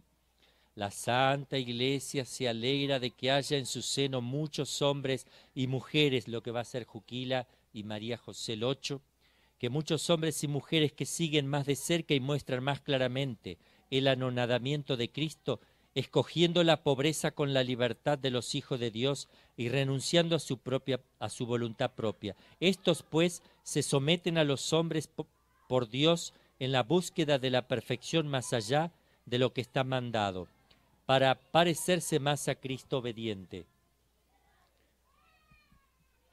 En algunos casos la Iglesia puede, por razones proporcionadas, dispensar de los votos y las promesas. Si una persona hizo una promesa, gracias, cotorras. Si una persona hizo promesas que fueron imprudentes, padre, mire, prometí que, qué sé yo, que le iba a dar todo mi dinero durante un año a los pobres. ¿Y, y su esposa y sus hijos? Y bueno, lo prometí. No, no, no, yo se lo levanto. Eso es inválido. Primero es inválido porque es injusto. No puedes prometer algo injusto. ¿Ok? Es inválido por sí mismo. O algo, algo válido. A ver, prometí no solamente comer un pan por día durante 20 días o, un mes o, o 40 días, solo un pancito diario. No, es imprudente, yo te lo levanto. Ya está. Se lo puede levantar el mismo sacerdote, cualquier sacerdote o el confesor se lo puede levantar. ¿eh? Si hay razón para hacerlo. Porque si no, uno dice, padre, hice un voto de ir a visitar a la Virgen de Guadalupe. Y ve, no tengo muchas ganas, no me lo puede levantar. No, no te lo puedo, porque no hay ninguna razón para que te lo levante. ¿Lo prometiste? Ve, la pereza no es una razón para que yo te lo levante. ¿Ok? El deber social de la religión y el derecho a la libertad religiosa. Se lo voy a sintetizar. Si una persona le impide a otro ejercer la religión, peca contra el primer mandamiento. Si un político a mí, aunque sea religioso, peca, peca igual, aunque sea católico o no sea católico, comete una acción ilícita desde el punto de vista natural, porque el ser humano tiene un espíritu y naturalmente todo ser humano busca darle culto a un ser superior. Está probado en la historia de todos los pueblos. Entonces, naturalmente realiza una acción contra la naturaleza humana y sobrenaturalmente, si es católico, comete un pecado gravísimo. Y si no es católico, igual comete una falta, porque se está metiendo en la conciencia de los seres humanos, que tienen derecho a buscar a ese Dios en conciencia, ¿verdad? Entonces, no tiene uno que obedecer esa ley. Si le impiden por ley no ir a misa, uno va escondido, no peca contra eh, la ley, no desobedece al gobernante, no. El gobernante está desobedeciendo la ley natural entonces ahí pueden ir escondiditos, no hay problema. Es más, el que se anima, si uno no se anima porque le van a, también no está obligado, pero el que se anima el que se anima a hacerlo bajo peligro de muerte incluso gana méritos enormes delante de Dios. Y el que psicológicamente no lo puede hacer, no está obligado a hacerlo, si psicológicamente no puede, porque nadie está obligado a hacer lo que no puede, ¿verdad? ¿Eh? Pero si puede y no lo quiere hacer, simplemente ya es distinto. Entonces, acá habla de eso, de que uno pecaría contra el primer mandamiento si impide a los demás no ejercer la, libertad de, de religión, ¿no? Y sigue el primer mandamiento, no habrá para ti otros dioses delante de mí. Hablamos de la superstición. Cuando se atribuye una... ¿Qué superstición? 2111. Voy a empezar a leer, bueno, leo todo. La superstición es la desviación del sentimiento religioso, se desvía, y de la práctica que impone. Puede afectar también el culto que damos al verdadero Dios. Por ejemplo, cuando se atribuye una importancia de algún modo mágica a ciertas prácticas, por otra, por ejemplo, a ver, cuando se le atribuye algo mágico, como si tuviera poder cuando no lo tiene, si tú pasas por debajo de la escalera te vas a morir. No, no, mejor no paso. El que cree esas cosas está creyendo en poderes ocultos, entonces eso es superstición. Me dejo llevar por el miedo y por cosas mágicas. Y la iglesia me dice, no creas en eso, me lo dice Dios. ¿Eh? Y así con todo lo que es superstición, ¿verdad? No salgas el día 3, 13. No, no, yo no creo en supersticiones, pero por las dudas salgo el 14. Se atravesó un gato negro. ¿eh? Ahí en ese caso hay que llevar pintura blanca, ahí nomás se la tiran, un aerosol blanco. Em, por otra parte, legítimas, atribuir su eficacia a la sola materialidad de las oraciones o de los signos sacramentales también es superstición. ¿Qué significa atribuir su eficacia a sola la materialidad de las oraciones? Vieron que dicen, si tú rezas, si tú haces esta cadena de oración durante siete días, infaliblemente el Señor te concede esto. Eso es superstición, es pecado. Porque no son siete oraciones o nueve oraciones las que hace que Dios me dé algo. Es, ante todo, mi fe, la humildad que tengo que hacer, la reverencia con la cual lo tengo que implorar. Y si Dios ve que va a ser bien para mi alma, me lo va a otorgar. Y si no, no me lo va a otorgar. Y no va a fallar la oración sino que en los planes de Dios no está que yo lo reciba. Ah, correcto. Si tú haces esta oración nueve veces y lo haces partícipe, y si no, te va a caer una desgracia, peor todavía, ¿verdad? Todo eso no hagan caso de no, no hagan correr esas cadenas, porque es tomar una oración materialmente como si la misma oración sola, sola produce eso. Si tú das cinco pasos para adelante y tres para atrás y uno para el costado, va a llover. Es algo así. Porque la misma oración sola no me dice nada. Es una oración. Hay que ver qué pasa en tu corazón, en tu alma. ¿Por qué haces esa oración? ¿A quién la diriges? ¿De qué manera la diriges? ¿Qué estás esperando de ese Dios? ¿Qué concepto tienes de ese Dios también cuando lo pides? Es una relación de amor la oración. Es la elevación de la mente y el corazón. Pero esa adoración es una relación de amor, una relación amorosa. Sigo o también los signos sacramentales tomados materialmente. Si echo agua bendita acá, el demonio no viene. ¿eh? Materialmente. Entonces, o sal, echo... No, lo tengo que echar rezando.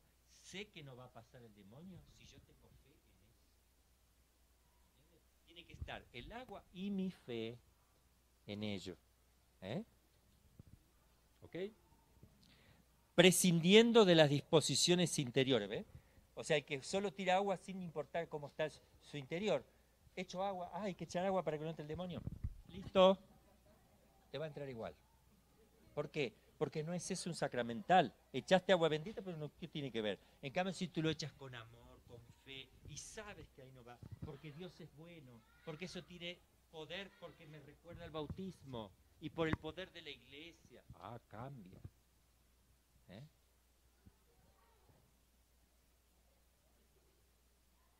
Entonces vuelvo a leer esto. Atribuir su eficacia a la sola materialidad de las oraciones o de los signos sacramentales, prescindiendo de las disposiciones interiores que exigen, es caer en la superstición.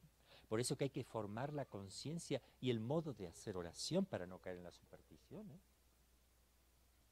Le piden a la Santa Muerte, ¿eh? ramean, o sea, todo lo mismo. Tú rameas y se va. O sea, como todo mecánico, ¿verdad? Bueno, idolatría. También peca contra el primer mandamiento. El primer mandamiento condena el politeísmo.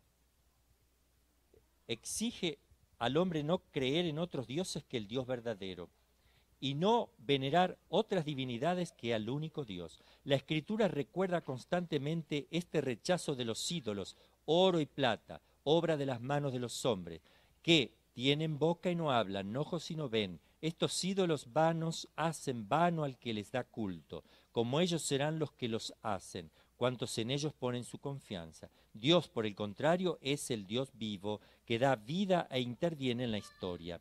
La idolatría no se refiere solo a los cultos falsos del paganismo. Es una tentación constante. Van a ver qué peligroso que es. Consiste en divinizar lo que no es Dios. Hay idolatría desde el momento en que el hombre honra y venera y reverencia a una criatura en lugar de Dios. Trátese de dioses o demonios. Por ejemplo, el satanismo, acá dice, ¿no? De poder, de placer, de la raza. O sea, el, que vive solo para gobernar, el que vive solo para trepar en la política o por tener puestos, ese está dando culto a sí, se da culto a sí mismo. La fama para él es, su Dios. El poder, placer, el que vive solamente para disfrutar, hace del placer su Dios. De la raza, la discriminación, ¿no es cierto? De los antepasados también. Del Estado. El Estado, el que le da culto al Estado también, ¿no? El dinero, lo mismo. No podéis servir a Dios y al dinero, dice Jesús. Numerosos mártires han muerto por no adorar a la bestia. Lo dice el catecismo. Negándose incluso a asumir su culto, la idolatría rechaza el único señorío de Dios. Es, por tanto, incompatible con la comunión divina. Ahora, la adivinación y magia. Dios puede revelar el porvenir a sus, a sus profetas o a otros santos. Dios puede decirle a alguien lo que va a pasar, pero eso se lo reserva solo Dios y lo hace porque Él sabe qué tiene que hacer y a quién se lo tiene que dar a conocer. Y sigue. Sin embargo, la actitud cristiana justa consiste en entregarse con confianza en las manos de la providencia, en lo que se refiere al futuro y en abandonar toda curiosidad malsana al respecto. Sin embargo, la imprevisión puede constituir una falta de responsabilidad. Es decir, una cosa es que yo vaya que me adivinen las cartas para ver qué va a pasar en el futuro. Bueno, entonces uno puede decir, no, yo no quiero saber nada del futuro ni me preocupa. Y gasto todo el dinero que tengo sin, y, y mi familia el otro día se me enferma y no tengo que comprar. Entonces acá está diciendo, sin embargo, ojo, ¿no? La imprevisión, tengo que ser previsible, tengo que yo ser, saber, ser prudente, tener un ahorrito de dinero para que se enferman mis hijos, prever que tenga yo la comida para todo el mes, eso se llama, entonces no hay que pecar, al contrario, ¿eh? son dos vicios, querer saber el futuro para estar tranquilito o ser imprevisible. Todas las formas de adivinación deben rechazarse, el recurso a Satanás o a los demonios, la evocación de los muertos, sería el espiritismo, y otras prácticas que equivocadamente se supone desvelan el porvenir. Es decir, consulta, eh, consulta de carta, tarot y todo. La consulta de horóscopos, la astrología, la quiromancia, la interpretación de presagios y de suertes, los fenómenos de visión, el recurso a mediums, encierran una voluntad de poder sobre el tiempo, la historia y finalmente los hombres, a la vez que un deseo de granjearse la protección de poderes ocultos. Están en contradicción con el honor y el respeto, mezclados de temor amoroso que debemos solamente a Dios. Todas las prácticas de magia o de hechicería, mediante las que se pretende domesticar potencias ocultas para ponerlas al servicio y obtener un poder sobrenatural sobre el prójimo, aunque sea para procurar la salud, aunque sea para procurar la salud, piensen en los imanes, los, las péndulos, las pirámides, aunque sea para procurar la salud, son gravemente contrarias a la virtud de la religión. Estas prácticas son más condenables aún cuando van acompañadas de una intención de dañar a otro, recurran o no a la intervención de los demonios, son los maleficios. Va una bruja que haga un maleficio para que le vaya mal al... Son los maleficios. ¿eh? Se va a, a las brujas, entonces eh, le vuelvo a leer, estas prácticas son más condenables aún cuando van acompañadas de una intención de dañar a otro, recurran o no a la intervención de los demonios. Llevar amuletos es también reprensible. Uno anda mirando a ver qué lleva colgado, ¿eh? p- hay que tener cuidado, hay que mirar mucho sobre esas cosas porque pasa. Hay mucha gente que lleva amuletos y el demonio usa de esos amuletos para meterse. Y además es superstición porque le están dando un culto indebido a las cosas materiales como si tuvieran poderes que no los tienen. El espiritismo implica con frecuencia prácticas adivinatorias o mágicas. Por eso la Iglesia advierte a los fieles que se guarden de él. El recurso a las medicinas llamadas tradicionales, no legítima, ni la invocación de las potencias malignas, ni la explotación de la credulidad del prójimo. Hay ciertas medicinas también que hay que tener cuidado, que se le da poderes que no los tienen. Acá dice, el recurso de las medicinas llamadas no legitima ni la invocación ni las potencias, pero yo puedo usar medicina con, con la intención de utilizarla como medicina, no con una propiedad. No, no, sí. Lo que pa- pasa es que se presentan como poderosas, como que realizan efectos más allá de lo que naturalmente posee en el orden físico. Por ejemplo, eh, yo puedo tomar un té eh, de, manzanilla que desinflama. Y desinflama. Está probado física, no hay ningún problema. Pero si yo digo, no, pero si tú tomas un té de manzanilla, eh, te va a ir bien en el trabajo. El té de manzanilla no tiene un poder más allá de lo que físicamente, porque eso es pecado. ¿Me entienden la diferencia?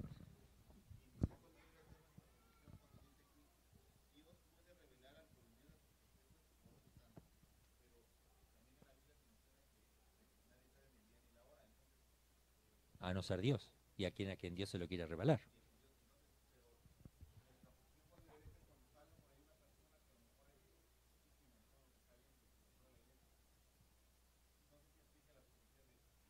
Sí, sí, todo, todo es profecía real. Si la iglesia lo aprueba. Si no, no, esperar. No ir corriendo detrás de aparición. Esperamos, esperamos que la iglesia lo apruebe. Cuando lo apruebe la iglesia, si la iglesia lo aprobó, es temerario dudar. Temerario dudar porque lo aprobó la iglesia. Si no lo aprobó la iglesia, tú si quieres creer, cree. Si no quieres creer, no cree. Pero si la iglesia dice no a esto, ya ni siquiera puedes decir yo, no tienes libertad de andar diciendo yo creo que sí. Si la iglesia dijo esto no es de Dios, no quiero que vayan aquí, este culto no está aprobado, no hay que ir, porque la iglesia ya se pronunció. Aunque puede pasar un tiempo, la iglesia dice, bueno, hemos revertido la opinión porque hemos visto que sí, efectivamente es de Dios, porque son juicios humanos que hace la iglesia con elementos que tiene que puede ser engañada. Al padre Pío lo, sentenciaron al pobre a estar sin celebrar misa porque así le, informaron a- al Papa y le llegó la noticia que el padre Pío se hacía los estigmas y era... Entonces dijo, bueno, vamos a recluirlo porque le está haciendo daño a la gente entonces. Después se descubrió una mentira y lo volvieron a restituir, se pide disculpa. Pero no es que la iglesia se equivocó en fe y moral, no. Es una cuestión disciplinaria que donde puede haber un error, porque los que le informan tienen mala intención o pueden equivocarse. Entonces la iglesia puede decir, esto no es de Dios, esta aparición por esto, por esto. Pasa el tiempo y viene otro obispo y dice, no, hemos estudiado más de fondo y no, vemos que sí puede, vuelvo a permitir. Porque ha habido casos donde se permite, después se prohíbe, dice, se vuelve a permitir un tiempo. Entonces, hay que hacer lo que en el momento la iglesia dice. Pero una vez que la iglesia aprobó, cambia. Cuando desaprueba, puede volver a aprobar. Pero cuando aprobó, no desaprueba. Es al, revés, no. Porque no puede llevar al error a tantas personas y después decir, me equivoco, eso no. En cambio, cuando desaprueba o dice no por precaución, puede decir, ahora sí hemos visto que adelante, pero una vez que aprueba, no va a desaprobar. Entonces tenemos la seguridad que la Virgen de Fátima, nunca la iglesia va a venir un papa a decir, a partir de ahora desaprobamos Fátima. No, ya está aprobado eso. ¿eh?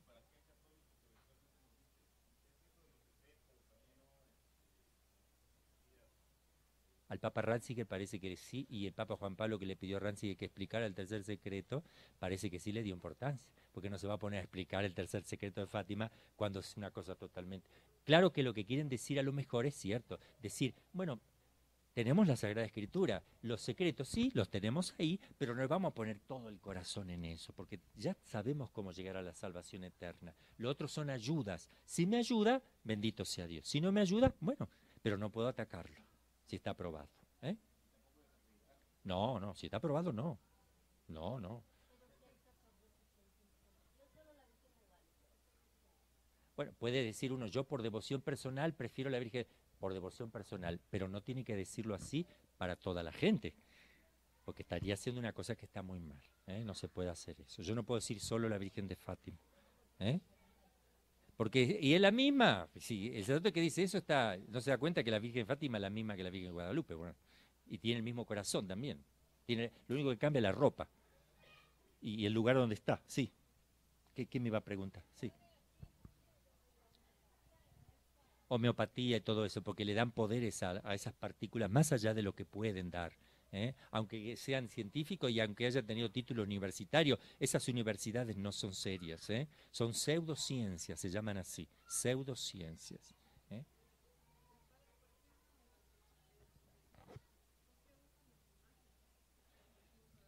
El demonio, el demonio se burla con todo eso. Sí, usan imágenes, sí porque atraen al engaño más fácilmente. Si el demonio odia a una persona, la mejor manera de destruirla y de captar la atención de las personas, de engañarla, es aparecer.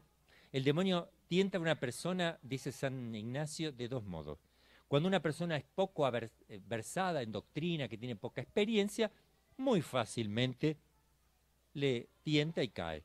Pero cuando una persona espiritualmente ya ha crecido mucho y vive más de las virtudes teologales y ya lleva una vida espiritual muy intensa, no puede hacerlo caer así tan simple. Tiene que presentarse bajo ángel bueno, bajo apariencia de luz. Si no, no lo va a captar. Entonces, las imágenes aparecen en estos cultos satánicos, imágenes, por ahí una virgen, no es tan bendita, ¿eh? Virgen, no, no, no. Si están benditas la van a se la sacan, ¿eh? Son solo imágenes. Y atraen a las personas, las atraen, ¿eh? ¿Dónde se compran? Si yo voy a comprar imágenes en lugares donde tienen todo mezclado, no me vengan a mí con que la, bendiga, ¿eh? Tiene que comprarla en la librería Santa Faustina, con la Madre Pía, con, con el sello de la Madre Pía. No, no, no, este, no hay que tener miedo con eso. Lo único que hay que hacer este, es hacerla bendecir, ¿verdad? Cuando el sacerdote la bendice y exorcita, cuando la exorciza más que nada también, ahí ya quédense tranquilos. ¿eh? Perdón, a no ser que abajo de las imágenes, pues yo he visto, le hacen un signo satánico o le hacen algo en la cara muy visible, no empiecen a decir, me parece, mira cómo mira este ojo, no, esas cosas no, ¿eh? Sí.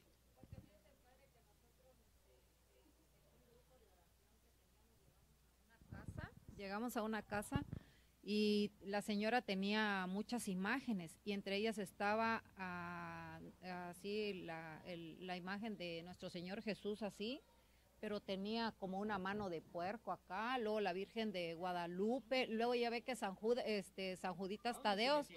No, fuimos a hacer una oración, no fue, no, o sea, fuimos a una casa con un sacerdote, entonces empezaron a quitar, el sacerdote empezó a decir, quiten esa imagen, esa estaba distorsionada. Él empezó, porque nosotros ni en cuenta. Ajá, y, y la imagen, sí, la, la, Virgen de Guadalupe igual, haga de cuenta. Son burlas satánicas, eso lo hacen los brujos y las, para burlarse. Y también tienen la Eucaristía verdadera en algunos lugares. ¿Para qué? Para escupirla, pisotearla, eso, ¿sí? ellos creen en eso.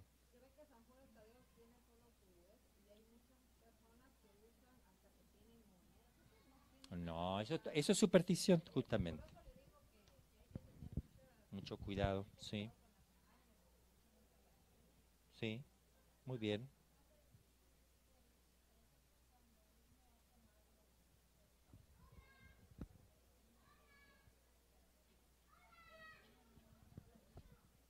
Se le cae la trenza.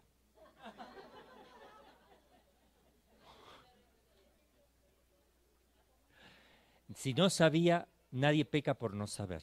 ¿Ok? Y si no sabía, no hay pecado y no se ha confesado, obvio, porque no sabía, ni se dio cuenta que era pecado. Pero si después se lo dicen y dice, ah, yo lo hice, confiésenlo. Aunque no haya habido pecado, confiésenlo igual para su tranquilidad de conciencia. Oh, padre, mire, yo fui, no sabía, pero fui. Lo dicen en confesión para su tranquilidad nomás, porque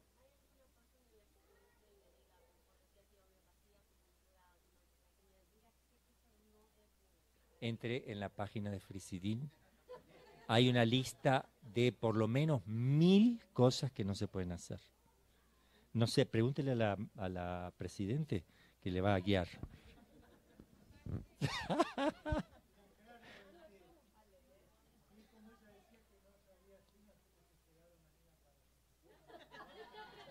Toda duda con mi hermano.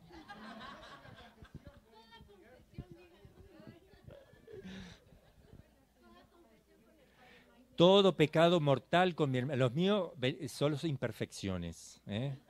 Y el padre allá eh, con los veniales. Bueno, seguimos. La irreligión. Sí.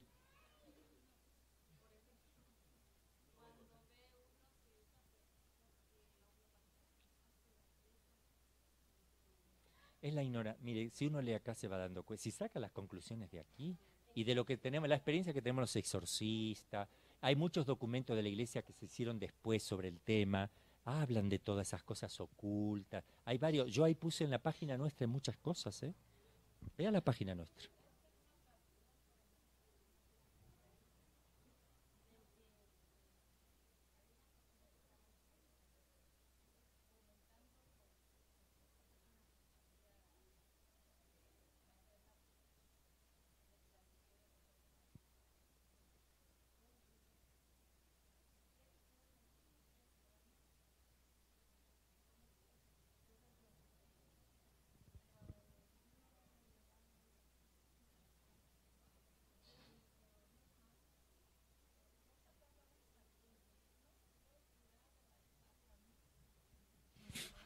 Bueno, shh. yo les doy los principios, apliquen ustedes. ¿eh? Claro, hay que ver también, porque este, algunas personas usan remedio, hay que ver un poquito también qué es lo que el padre Amícar ha comido. Sí. No, pobre padre, yo, el padre es buenísimo, no, no. Pero a veces uno por ahí no sabe, por ahí viene alguien y dice, padre, tómese esta cosita. ¿Qué es? Usted tómela. Le va a hacer bien. Lo tomó y el padre tomó, tomó eh, el yuyo, que, es un yuyito que conseguimos del brujo no sé cuánto y, y lo corren por todos lados. No, pero el padre lo tomó, ¿eh? Pero le explicaron, le dijeron. Hay muchas formas, entonces hay que tener mucho cuidado en muchas cositas. Yo les doy los principios y lo aplican ustedes. ¿eh? Sí.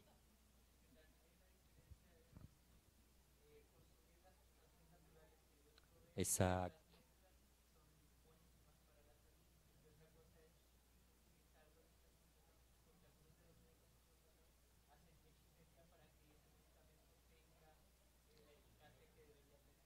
No, no es hechicería, sino que es una eh, subdivisión de partículas donde no queda absolutamente nada. Y bueno, hay, un error en el plano de, eh, científico. Este, este tema de la homeopatía, hay un error que viene de... Esto apareció en Alemania hace 150 años. Se descubre que eso no es científico. Después se volvió a retomar porque empezó a dar dinero. Todo lo que es extraño y misterioso, la gente va. Porque como no hay fe, se aferran al... El, el ser humano está hecho para lo misterioso. Te, hablan de, eso y van todos atrás y se llenan de dinero. Pasa el tiempo, después van a hablar de otra cosa y de otra. Y así la gente necesita trabajar. Entonces uno tiene que decir, no, no, pero vamos a poner las cosas en claro. Que si esto es científico, es una cosa. Si no tiene explicación científica, hay que tener cuidado. ¿eh?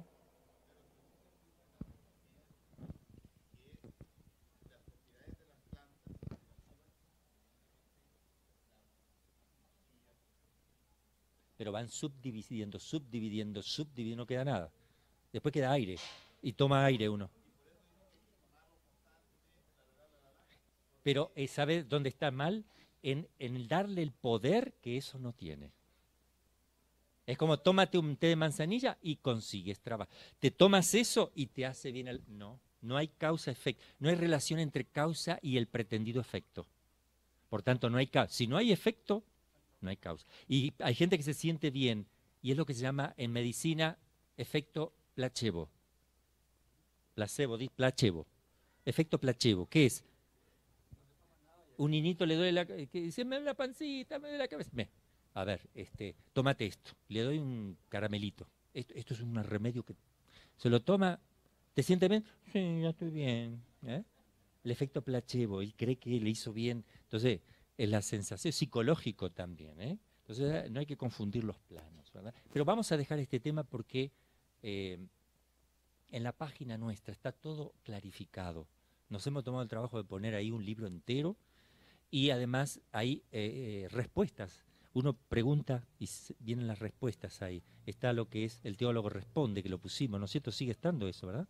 Sí. Y después está eh, todo un libro que metimos con todas estas cositas. ¿eh? Y si no, dice abajo, si no saben esto, pregúntenle a Lucy, dice, ¿no? Bueno, seguimos. La irreligión. Irreligión. La- ¿qué, qué significa religar? Es religión. Reli viene de religare, es lo que me liga, me, me conecta, me une a Dios. Religión. ¿eh? Entonces acá es la irreligión, es actos por el cual me desconecto. Ok. El primer mandamiento de Dios reprueba los principales pecados de irreligión. La acción de tentar a Dios con palabras o con obras, el sacrilegio y la simonía. Vamos a empezar. En primer lugar, la acción de tentar a Dios. O sea, nadie lo tienta a Dios. Dios no se, no se deja tentar. Es la pretendida tentación del hombre que cree que puede sacarle, ¿entiende? El hombre falla, el Dios no se deja tentar. La acción de tentar a Dios consiste en poner a prueba, de palabra o de obra, su bondad y su omnipotencia. Así es como Satanás quería conseguir de Jesús que se arrojara del templo y obligase a Dios, mediante este gesto, a actuar, que vengan los ángeles y lo recojan en el aire, ¿verdad? Jesús le opone las palabras de Dios. No tentarás al Señor tu Dios. El reto que contiene este tentar a Dios lesiona el respeto y la confianza que debemos a nuestro Creador y Señor. Incluye siempre una duda respecto a su amor, su providencia y su poder. Oh Señor, si voy a entrar por esa puerta y justo que la abro aparece el Padre Carlos, quiere decir que sí está Jesús en el Santísimo Sacramento. ¿Entienden? Entonces hay que tener cuidado con eso. ¿eh? Es como buscar confirmaciones que Dios me haga milagritos y cosas para ir. No es tentarlo, es pretender tentar a Dios. El sacrilegio consiste en profanar o tratar indignamente los sacramentos. Esto es una de las vocaciones que tenemos en esta familia. Tratar santamente las cosas religiosas con mucho cuidado, limpieza, es una de las cosas que nos hemos propuesto. ¿eh? El cuidado y el amor a las cosas santas y sagradas, restaurar la liturgia como la iglesia lo pone, embellecerla, hacerla bella, hermosa. ¿eh? Entonces, sacrilegio consiste en profanar o tratar indignamente los sacramentos y las otras acciones litúrgicas, así como las personas, las cosas y los lugares consagrados a Dios. El terreno nuestro está consagrado a Dios. Yo lo hice a través de una misa y lo hice varias veces. Se lo entregué a la Virgen, es tierra consagrada. Entonces, cuando vayan los jóvenes, es- se los encomiendo. Dígale, esto es un lugar consagrado, está, es lugar santo. No se dicen malas palabras aquí. ¿eh? Acá se trata de tener un comportamiento como la Virgen, en presencia de Dios y de María. Nos quiere alegre, quiere que nos divertamos sanamente y que hagamos, pero no se rompen las cosas, no se dicen malas palabras, no se maltratan las cosas, ¿no? Y no se llevan nada. Lo que se pueden llevar es la basura que tiraron. Bueno, el sacrilegio es un pecado grave, sobre todo cuando es cometido contra la Eucaristía, pues en este sacramento el cuerpo de Cristo se nos hace presente substancialmente. Y aquí voy a señalar a alguna hermana o algún hermano que explique qué significa la sustancia y qué relación hay entre sustancia y accidentes y qué es la transustancia. No, no. es lo que estuvieron rindiendo examen de filosofía. 21-21. La simonía se define como la compra o venta de cosas espirituales. Está prohibido vender o comprar. Si yo voy a comprar algo espiritual, también está mal. Espiritual significa cuando ya está bendecido, algo ya sagrado y santo. ¿eh? Y hay gente que vende los cálices. Viene un, coleccionista la iglesia tiene necesidad, el cáliz es de 300 años atrás, viene un coleccionista, se lo compro, padre, por eso va a pintar todo, va, ah, qué interés. No, eh, si un cáliz no se usa más, se derrite, se destruye porque está consagrado, no se puede usar para otra cosa. Sí se lo puede guardar, sí se puede tener tipo museo en la misma iglesia donde está para que vean los cálices donde nadie los toca, pero no se puede usar para otra cosa.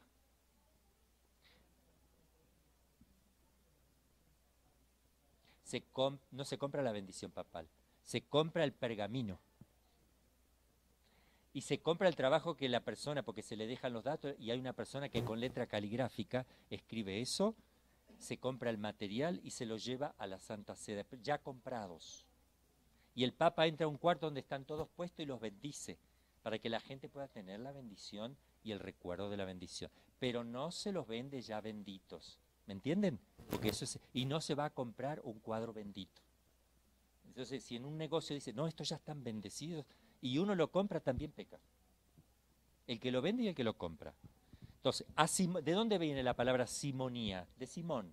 A Simón el mago que quiso comprar el poder espiritual que vio dotado a los apóstoles, claro, veía que los apóstoles expulsaban demonios, curaban enfermos, te lo compro. San Pablo se enojó, no, no, no saben cómo se enojaba ahí, ¿no? Perdón, Pedro. Pedro le respondió, le responde, vaya tu dinero a la perdición y tú con él, pues has pensado que el don de Dios se compra con dinero. Así se ajustaba a las palabras de Jesús. Gratis lo recibisteis, dadlo gratis. Es imposible apropiarse de los bienes espirituales y de comportarse respecto a ellos como un poseedor o un dueño, pues tienen su fuente en Dios. Solo es posible recibirlos gratuitamente de Él. Hace poquito le preguntaron al Papa Francisco, claro, como lo ven que ama la pobreza y todo, lo que es la maldad, ¿verdad? Siempre van con doble intención. ¿Qué pasa? Siempre van con doble intención. Entonces le dijeron, santidad, los periodistas, ¿no? ¿Por qué no vende las cosas de los bienes de la iglesia para, para, para los pobres? Bueno, le dice el Papa, bueno, muy simple. ¿Cómo voy a vender yo lo que no es mío? Ni siquiera es de los que estamos vivos. Ni siquiera es de los que ya han muerto. Es patrimonio de la humanidad, de toda la cristiandad. Entonces yo robo, si yo vendo un cuadro, si yo vengo, no, dijo la piedad de Miguel Ángel, que está en el Vaticano, que es de mármol, es una belleza. Si vendo eso, ¿quién se queda con el dinero? Se lo da a los pobres. Pero se lo da a los pobres, pero se lo estamos quitando a toda la humanidad. Eso no se puede hacer. Dale de tu dinero que tienes ahora en el bolsillo y van a tener que comer los pobres también. Esas son riquezas culturales, históricas y es patrimonio de la humanidad. No puede vender el que no es dueño de algo. La iglesia no puede vender porque no es dueña de eso. ¿Entienden? No se puede. Es como, como que le decía, él podría decirle al periodista, vende tú la piedad, es que no es mía y tampoco es mía. ¿Quién la va a vender? ¿Y de quién es? De la humanidad. Es decir, no es algo de alguien concreto. Son riquezas culturales eh, que son para admirar y glorificar a Dios, etcétera, ¿no? Em, pensaba que el Papa decía, ¡ay, qué buena idea! La verdad que no lo había pensado. Eh, fuera de las ofrendas determinadas por la autoridad competente, el ministro no debe pedir nada por la administración de los sacramentos, y ha de procurar siempre que los necesitados no queden privados de la ayuda de los sacramentos por razón de su pobreza. No se puede negar un sacramento porque alguien no tuvo dinero. Eso es pecado gravísimo, gravísimo. Y hay que cobrarle más a los que más tienen. Porque acá dice, fuera de las ofrendas determinadas por la autoridad, la autoridad puede decir, va, el obispo puede decir, cada sacramento de matrimonio vamos a cobrar un estipendio para mantener la iglesia y darle de comer al sacerdote. Pero no es el, es el obispo que ya determina algo. Pero si hay una persona que no lo puede pagar, no hay ningún problema. ¿eh? Y se puede poner tres estipendios, lo nombra el obispo, el que puede, el, se, se cobra 50 pesos el matrimonio. Pero si una persona es pobre, se le cobra 20. Y si no puede, se cobra 10. Y si no puede, no se le cobra nada. O lo que se quiera hacer. Pero nadie por cuenta propia puede cobrar por la administración de los sacramentos. ¿eh? Eso es lo que está diciendo acá. La autoridad competente puede fijar estas ofrendas, ¿ven? Atendiendo al principio de que el pueblo cristiano debe contribuir al sostenimiento de los ministros de la iglesia. Obrero, el obrero merece su sustento. ¿Me entienden? Entonces, pero no es el sacerdote mismo que va poniendo precio a las cosas, de- sino que ya hay algo estipulado a, nivel oficial por la iglesia, que es el que regula que se proporcionan las cosas también. Porque también, ya, también yo he estado en parroquias y venía gente que la fiesta le salía un millón de pesos. La foto le salían 50 mil, la filmación 70 mil. El padre cobraba mil pesos por el casamiento y le hacían un lío. Bárbaro, qué barbaridad, mil pesos. ¿Y cuánto vas a gastar en la fiesta? Un millón. ¿Qué es más importante aquí? ¿El sacramento o la fiesta? ¿La fiesta es por el sacramento o el sacramento es por la fiesta?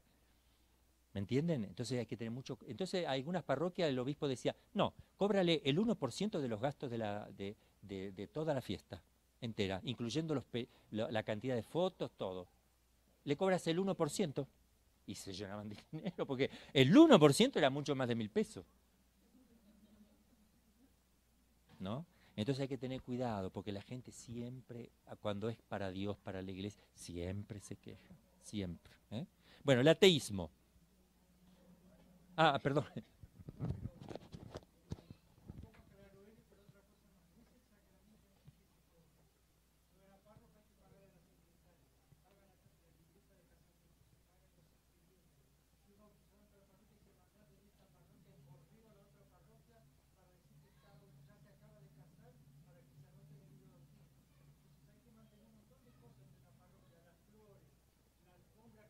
La luz, las velas, la...